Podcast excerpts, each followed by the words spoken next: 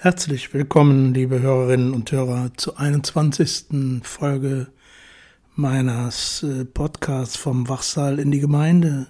45 Jahre deutsche Psychiatrie, na und? Einige bis viele sind in Urlaub und haben hoffentlich keinen Schaden genommen bei diesem fürchterlichen Unwetter der letzten Tage. Heute möchte ich mich mit dem Thema Arbeit beschäftigen. Ein lange Jahre von der Sozialpsychiatrie vernachlässigtes und deutlich unterschätztes Thema. Da sind einerseits ja die vielen Menschen, die trotz ihrer psychischen Erkrankung am ersten Arbeitsmarkt beschäftigt sind. Wir wissen aus den letzten Jahren natürlich, dass die heutige Arbeitswelt auch oder gerade in den Jahren der Corona-Pandemie reichlich Strukturen geschaffen hat, in denen es durch sehr hohe Leistungsanforderungen an jede Kollegin oder Kollegen sowohl in gesicherten als auch in prekären Arbeitsverhältnissen enorme psychische Belastungen entstanden sind. Gepaart mit hohem Konkurrenzdruck und den eigenen hohen, teilweise überhöhten Ansprüchen an seine eigene Leistungsfähigkeit und einen Perfektionismus, Drang, kann man fast sagen, kommt es zu einer immer häufigeren und auftretenden äh, psychischen Gesundheitsgefährdung. Untersuchungen verschiedener gesetzlicher Krankenkassen belegen das eindrücklich. Nach einer Erhebung der Krankenkasse KKH unter ihren Versicherten ist die Zahl der Menschen mit psychischen Erkrankungen deutlich gestiegen. Wie die KKH mitteilte, verzeichnete sie im ersten Halbjahr 2020 rund 26.700 Krankmeldungen wegen seelischer Leiden, unter ihnen etwa 1,7 unter ihren 1,7 Millionen Versicherten. Das seien gut 80 Prozent mehr als im Vorjahreszeitraum gewesen, zitiert die Zeit diese Krankenkasse. Auch eine Analyse der DRK Gesundheit vom 19.02.2021 zeigt ein ähnliches Bild. Alle Analysen bestätigen auch einen Anstieg bestimmter Diagnosen während der Corona-Pandemie. Viele andere Krankenkassen wie AOK, Techniker Krankenkasse, Barmer etc. geben schon seit vielen Jahren Broschüren zum Thema seelische Gesundheit am Arbeitsplatz und ähnliches heraus. Der DGB, der Deutsche Gewerkschaftsbund, sagt zu diesem Thema in einer Repräsentativumfrage, mit dem Thema gute Arbeit, Sonderauswertung, alle gesund von 2020. Zitat, jeder dritte Beschäftigte berichtet von starker Arbeitsverdichtung. Damit ist eine Grenze überschritten. Unter solchen Dauernbelastungen werden selbst diejenigen mit guten Ressourcen gegen Stress irgendwann krank. Dem begegnet man aber nicht allein mit Aufklärung, sondern vor allem mit konsequenter Prävention. Durch Arbeitsschutz, durch mehr Mitarbeiter in den Arbeitsschutzbehörden und mit einer Anti-Stress-Verordnung, Burnout ist in vielen Fällen vermeidbar und muss vermieden werden. Weiter sagt sie in dieser Studie, gute und ausreichende Personalplanung sei ein Schlüssel zur gesunden Arbeit. Denn Personalmangel ist eine der Hauptursachen für Überbelastung, Überstunden am Ende des Tages für erschöpfte Beschäftigte. Trotzdem ist Personalmangel leider in vielen Branchen die Regel und nicht die Ausnahme besonders bei Lehrern und Erziehern, im Gastgewerbe, bei den Pflegeberufen und im Gesundheitswesen. Deshalb brauchen wir gesetzlich geregelte Personaluntergrenzen und die nicht nur in der Pflege. Wer Stress hat, braucht Pausen und Erholung. Die Zahlen des, der, dieser Auswertung äh, des DGB Gute Arbeit zeigen, dass verkürzte Ruhezeiten zur Erschöpfung und Schlafstörungen führen. Die Arbeitgeber schaden den Beschäftigten und sich selbst, wenn sie weiterhin bei der Bundesregierung dafür lobbyieren, den Acht-Stunden-Tag aufzugeben. Davor warnen wir nachdrücklich. Wer trotz besseren Wissens den Acht-Stunden-Tag in Frage stellt und eine Verkürzung von Ruhezeiten fordert, setzt die Gesundheit der Beschäftigten leichtfertig aufs Spiel. Das betrachten wir als Arbeitnehmervertreter als einen Angriff auf die Gesundheit der Beschäftigten, gegen den wir uns zur Wehr setzen. Auch eine Initiative gleich von drei Ministerien der Bundesregierung beweisen, dass das Thema seelische Gesundheit und Arbeit ganz oben ansteht. Diese Ministerien starteten eine gemeinsame Initiative mit dem sogenannten das sogenannte Bündnis für mehr Offenheit im Umgang mit psychischer Belastung, Stress und Erschöpfung im Leben. Diese Initiative bewertet der DGB allerdings wie folgt. Zitat. Die Bundesregierung will mit der offenen psychischen, offensive psychische Gesundheit für mehr Achtsamkeit gegenüber psychischen Erkrankungen in der Arbeitswelt sorgen, gerade angesichts der Corona-Krise. Eine Sonderauswertung des DGBs, wie ich oben eben zitierte, zeigt, psychische Belastungen sind tatsächlich ein relevantes Thema. Aber eine Kampagne, wie die Bundesregierung sie macht, für mehr Achtsamkeit und gegen die Stigmatisierung psychischer Erkrankungen, ist schön und gut.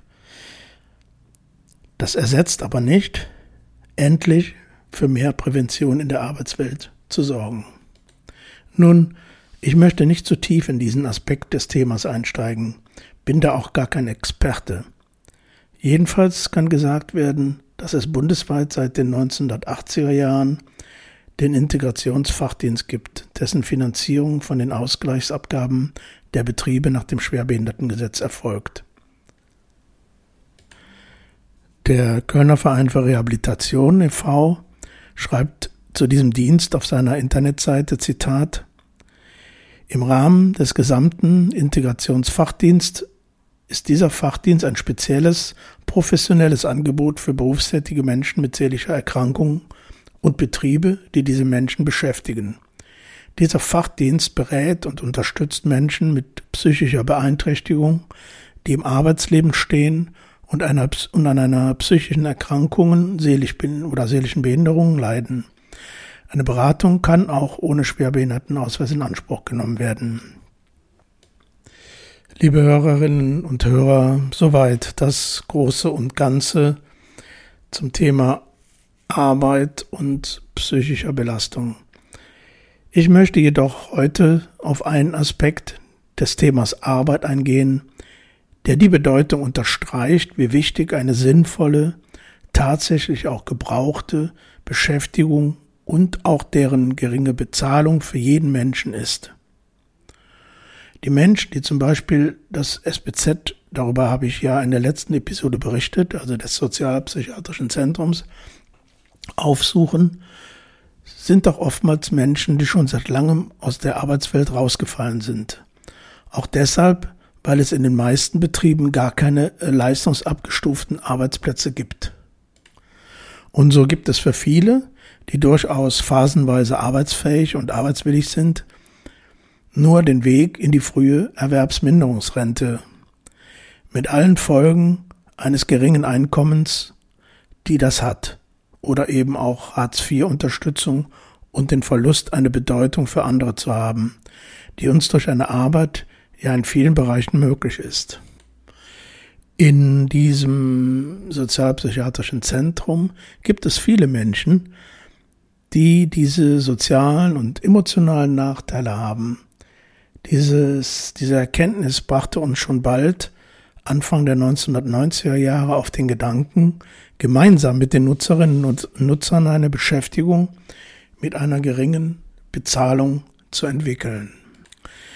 Ich zitiere aus einem alten Konzeptpapier, deren Quelle ich leider nicht mehr ganz so genau kenne. Zuverdienst, in Anführungszeichen, ist ein vor allem in psychiatrischen Hilfesystemen existierende Angebotsform zur Förderung einer niedrigschwelligen Teilhabe am Arbeitsleben. Die etwas unspezifische Begrifflichkeit drückt aus, dass die in dieser Form beschäftigten Menschen ihren Lebensunterhalt primär aus anderen Quellen speisen, häufig aus Transferleistungen wie Erwerbsminderungsrente, Sozialhilfe, Arbeitslosengeld oder Hartz IV und die Tätigkeiten einen, meist geringen Zuverdienst zu diesem Einkommen ermöglichen. Genau über diesem Aspekt, in diesem Sinne, hat sich anfangs mit der Herstellung eines einfachen Abendessens für wenige Besucherinnen des SPZ so mit und mit dann eine regelmäßige Bereitstellung eines Mittagstisches entwickelt. Das sah so aus, dass alle Besucherinnen und Beschäftigten des SPZ täglich ein warmes Essen gegen einen gestaffelten Preis einnehmen konnten. Das war für viele die einzige vollwertige Mahlzeit am Tag. Da wir zwar noch ohne diese Pläne zu haben eine gute Küche eingerichtet hatten, waren die Rahmenbedingungen dafür ganz gut.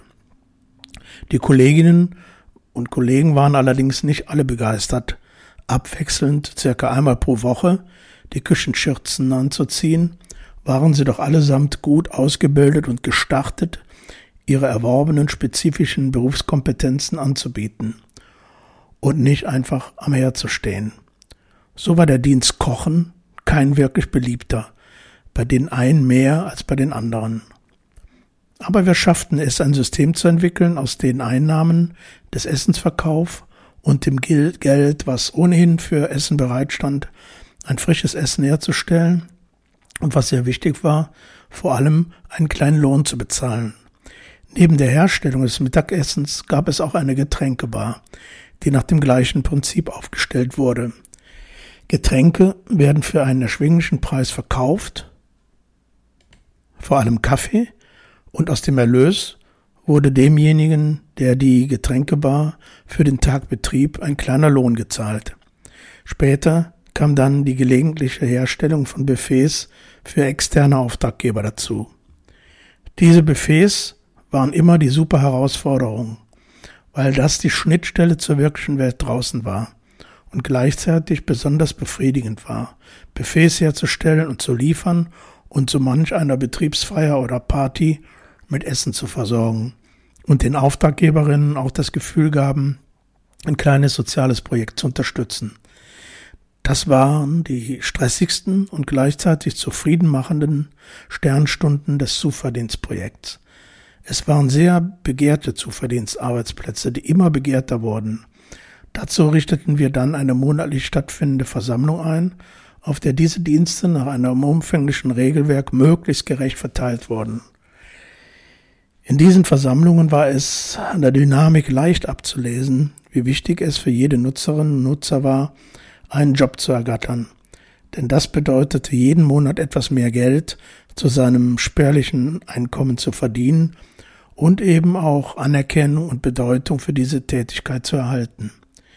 Wir erreichten eine Absprache mit dem kommunalen Sozialamt, dass das verdiente Geld auch behalten werden durfte, denn normalerweise muss alles hinzuverdiente Geld von den Sozialleistungen abgezogen werden. Wie hoch die Verdienste waren und wofür sie denn auch genutzt wurden, hört ihr gleich noch in einigen Originaltönen aus einem kleinen Dokumentarfilm, aus dem ich schon mal eine andere, andere Interviewpassagen veröffentlicht habe. Zu diesem Lohn gab es für alle Zuverdienstmitarbeiterinnen und Mitarbeiter ein freies Mittagessen und ein Getränk. Beset, Kaffeebar oder Küche, bisschen Geld verdienen, essen sonst Spaß, Kaffee trinken. Zuverdienst ist äh, Kochen und Kaffeebar. Und dann gibt es eigentlich noch so zu regelmäßigen Abständen Buffet.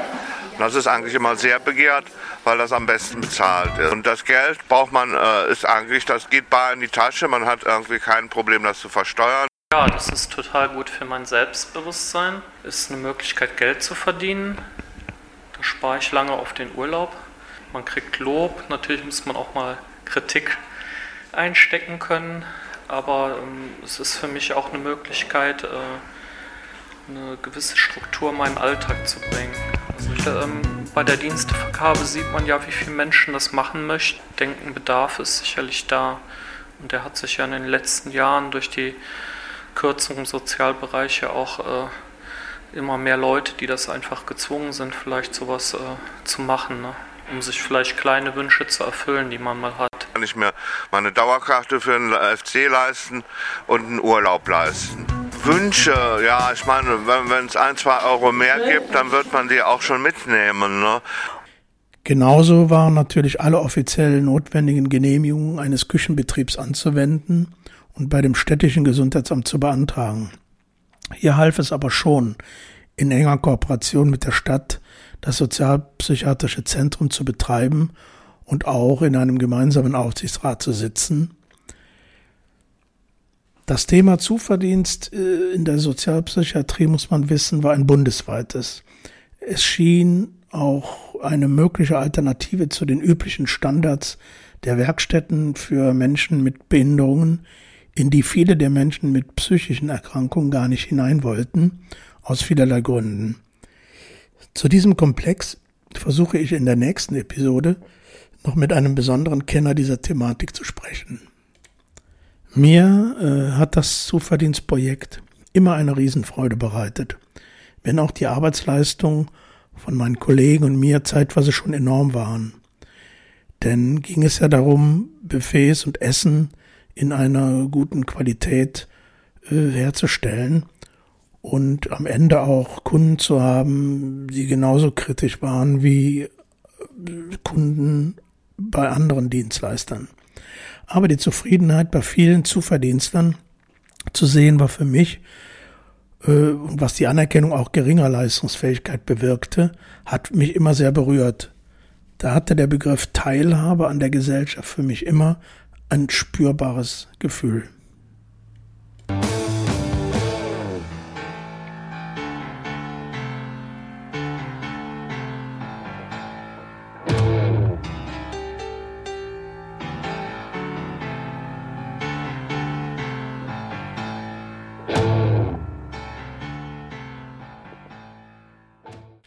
Ja, hallo Bernd. Hi Klaus. Also, äh, erstmal willkommen zur 21. Episode. Ich freue mich. Des Podcasts vom Wachsaal in die Gemeinde. 45 Jahre deutsche Psychiatrie. Na und? okay. Liebe Zuhörer, heute gibt's was für Freundinnen und Freunde der Orgelmusik. Kein Bach, damit tue ich mich immer noch schwer, aber ich arbeite dran. Im letzten Podcast ging es um die Musikerin St. Vincent und heute, wenn ihr mir den Karlauer erlaubt, nehmen wir das Vincent und hängen an Crane dran. Vincent Crane, okay. Der Name führt uns einige Jahre zurück in der Musikgeschichte. Genauer gesagt in die 60er Jahre des vorigen Jahrhunderts. Damals begann Crane zunächst als Vincent Cheeseman in den Londoner Clubs seine Karriere als der angeblich lauteste Klavierspieler der Welt. Er spielte Rhythm and Blues und Jazz und tauschte wenig später das Cheeseman gegen Crane aus. Vincent hatten seine Eltern ihn nach Vincent van Gogh benannt. Auch ein zu Lebzeiten verkanntes Genie. Typisch für die Zeit trat er außerdem mit seinem Freund Paul Green als Jazz- und Poetry-Duo auf. Jazz und Poesie hieß das in Deutschland. Ich fand es damals schon furchtbar. Irgendwann, möglicherweise auf einer Party, begegnete er Arthur Brown und die beiden machten gemeinsam Musik, traten zusammen auf und hatten einige Zeit später als Crazy World of Arthur Brown einen Riesenhit mit Fire. Einen Song, den vermutlich jeder schon mal gehört hat. Angeblich funktionierte die Zusammenarbeit der beiden hauptsächlich, weil Arthur Brown ein völlig durchgeknallter Performer war, der sein Publikum um den Finger wickeln konnte, sich bei den Live-Auftritten aber mehr oder weniger beliebig zum Orgelspiel von Vincent Crane austobte. Subkultur oder Underground, wie das damals hieß. Ich hörte den Namen Atomic Rooster zum ersten Mal von einem Klassenkameraden, der in einem Plattengeschäft arbeitete. Beneidenswert. Krümel, wenn du das hörst, du bist gemeint. Der sagte damals jedenfalls eines Tages zu mir, kennst du Atomic Rooster? Kannte ich nicht, noch nicht. Der Name der Band geht auf die Äußerung eines Mitglieds der Band Rhinoceros zurück, das voll auf Acid war und zu Carl Palmer, dem Drummer der Crazy World, sagte, I feel like an atomic rooster. Nach einer USA-Tour, die wenig erfolgreich war, blieb Arthur Brown in einer Kommune in den USA hängen und die Band zerbrach. Palmer und Crane kehrten nach London zurück und gründeten mit Nick Graham Atomic Rooster. Nach der ersten LP stieg Crane zunächst wegen nervlicher Probleme aus der Band aus, kehrte aber wenig später wieder zurück. Damals wurden sie als eine der neuen Supergroups gehandelt, ähnlich wie Blind Faith. Zunächst sollte sogar Rick Gretsch bei Atomic Rooster den Bass übernehmen. Humble Pie oder später Emerson Lake und Palmer. Atomic Rooster veröffentlichte das erste Album und Palmer stieg aus. Er gründete mit zwei Kollegen das oben erwähnte, später weltberühmt berüchtigte Prog Rock Trio. Cranes Karriere wurde schon damals immer wieder von Aufenthalten in der Psychiatrie wegen schwerer depressiver Schübe unterbrochen. Angeblich verarbeitete er diese Erfahrung im Song Bandstead vom ersten Album. Nick Graham verließ die Band, weil ihm das ständige Touren zu viel wurde. Zusammen mit John Ducan und Paul Hammond nahm Vincent Crane das zweite Album von Atomic Rooster auf mit dem schönen Titel Death Walks Behind You. Viele Hardrock-Bands kokettierten damals mit schwarzer Magie, dem Jenseits und Tod, siehe Black Sabbath, Black Widow, Coven und andere. Vielleicht daher der Titel. Auf dem Album befindet sich auch der Song Bandstead. Jedenfalls kam Death Walks Behind You als Album erfolgreich in die Charts und die beiden Single-Veröffentlichungen Devil's Answer und Tomorrow Night schaffen es sogar in die Top Ten. Aber Crane war selten zufrieden. Nach erfolgreichen Konzerten zweifelte er oft an der Qualität des Auftritts und fühlte sich von der Musikpresse nicht genügend als Musiker gewürdigt. Sein langjähriger Roadie Donald Gallagher sagte, er strahlte eine Menge Negativität aus.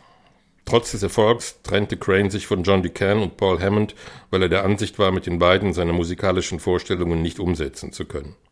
Es folgten die Alben In Hearing Off und Made in England, Gesang Peter French, Gitarre Steve Bolton, Rick Parnell Drums. Diese beiden Alben kommen vielleicht in Vorstellungen von Vincent Crane von einer Musik mit funkigem Groove am nächsten. Anfang 72 verließ French die Band und ging zu Cactus, um in den USA große Festivals und Stadien zu rocken. Für ihn kam die Legende Chris Farlow. Obwohl Farlow längst nicht bei allen Fans von Atomic Rooster ankam, sagte Crane, er habe die Musik der beiden Alben Made in England und Nice and Greasy eigens für Farlow geschrieben, weil man eine Band nicht umbesetzen könne, ohne die Musik zu ändern. Sonderlich erfolgreich waren beide Alben nicht. In den folgenden Jahren beschäftigte sich Crane mit Musik fürs Theater, unter anderem für Stomu Yamashita, für die BBC und arbeitete wieder mit Paul Green an Musik- und Poetry-Projekten. Zusammenarbeit mit Arthur Brown, Klaus Schulze und eine Reformation von Atomic Rooster mit John Ducan folgten. Gemeinsam mit Ray Dorset, früher Mango Jerry, und Peter Green, früher Fleetwood Mac, und Jeff Whittaker entstand unter dem Namen Kathmandu das Album A Case for the Blues. Ich habe ein tolles Ding laufen, soll Crane damals gesagt haben. In meinem Haus gibt's unten einen tollen Proberaum und in der Wohnung über mir lebt mein Dealer. Das nenne ich ein Erfolgsrezept. Zu dieser Zeit entstand auch das letzte Atomic Rooster Album, Headline News. Besetzung Vincent Crane, John Ducan, Paul Hammond, Bernie Tormé und als Gast David Gilmour. Nach einer erfolgreichen Tour zog Crane sich lange Zeit aus dem Musikgeschäft zurück und übte sein Spiel am Flügel. 1983 kam es aufgrund einer Anzeige im Melody Maker zu einer Zusammenarbeit mit Kevin Rowland und Dexys Midnight Runners. Obwohl die Platte heute als Meisterwerk gilt, war Stand Me Down, so der Titel, 1983 der Flop, der das Ende für die Dexys bedeutete. Es folgten in den nächsten Jahren erneute Einweisungen Cranes in die Psychiatrie, und eine Reihe von Elektroschockbehandlungen. Crane war danach als Straßenmusiker unterwegs, als Jongleur in Parks und lebte laut Aussagen seines Freundes Paul Green in völligem Chaos. Immer mal wieder war auch eine Wiedervereinigung von Atomic Rooster im Gespräch, aber dazu sollte es nicht mehr kommen. Am Valentine's Day 1989 nahm Vincent Crane sich mit einer Überdosis Schmerztabletten das Leben. Atomic Rooster hatte ich jahrelang nicht mehr gehört. Tatsächlich war ich wegen des Namens St. Vincent draufgekommen, mal wieder was von Vincent Crane zu hören und war überrascht, wie gut mir die Musik auch heute noch gefällt. Wenn mir jetzt noch jemand den Zugang zu Bach ermöglicht, wer weiß, was dann noch alles kommt.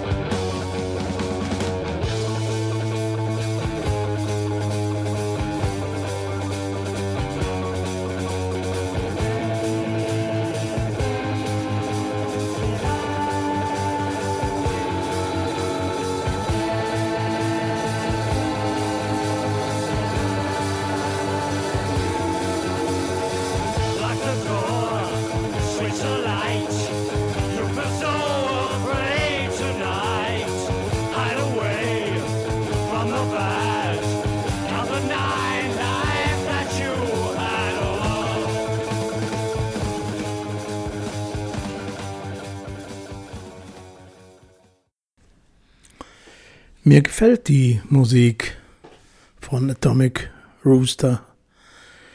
Ich weiß nicht, wie es euch geht. Ja, das war sie, die 21. Episode des Podcasts vom Wachsaal in die Gemeinde. Thema Arbeit, ein sehr, sehr wichtiges Thema, wie auch jetzt in der Pandemie wieder deutlich wurde, mit ganz viel Haken und Ösen und ganz viel prekären Situationen. Wie im Text eben schon erwähnt, werde ich äh, versuchen für die nächste Episode noch einen Experten zum Gespräch zu gewinnen, um einige Aspekte dieses Themas nochmal zu verfeinern und zu vertiefen. Jetzt erstmal vielen Dank fürs Zuhören. Empfehlt uns weiter, falls es für euch auch okay war. Wir hören uns wieder in 14 Tagen. Tschüss.